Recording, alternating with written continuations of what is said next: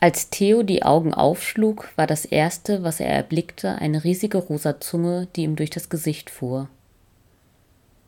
Angelo, ab! hörte er einen Ruf, und das sich nur widerwillig zurückziehende Schlabbermaul gab den Blick auf den wohl größten Hund frei, den Theo je gesehen hatte. Sorry, so ist er bei Neueinkömmlingen immer. Gut geschlafen? Wie geht es deiner Schulter?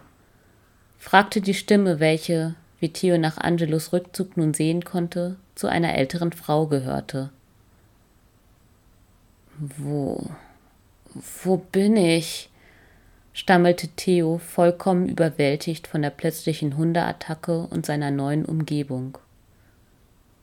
Er versuchte sich in seinem Bett aufzurichten, aber es war, als würde der ganze Raum um ihn herum schwanken.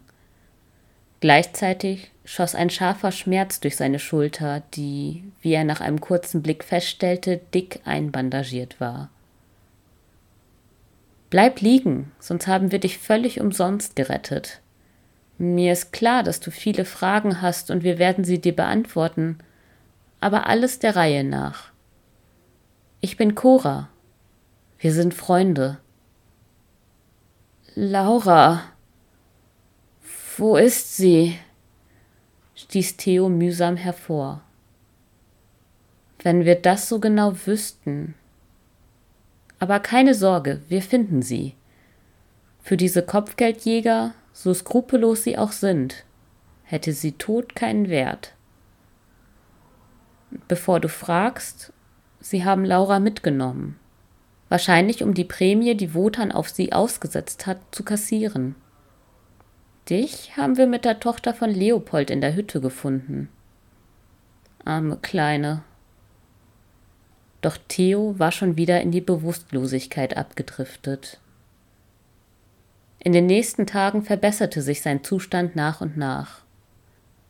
Cora und ihre Verbündeten, sie nannten sich wenig kreativ der Widerstand, hatten es sich nach eigener Aussage zum Ziel gesetzt, Wotans Terrorherrschaft zu beenden und Bremerhaven zu befreien.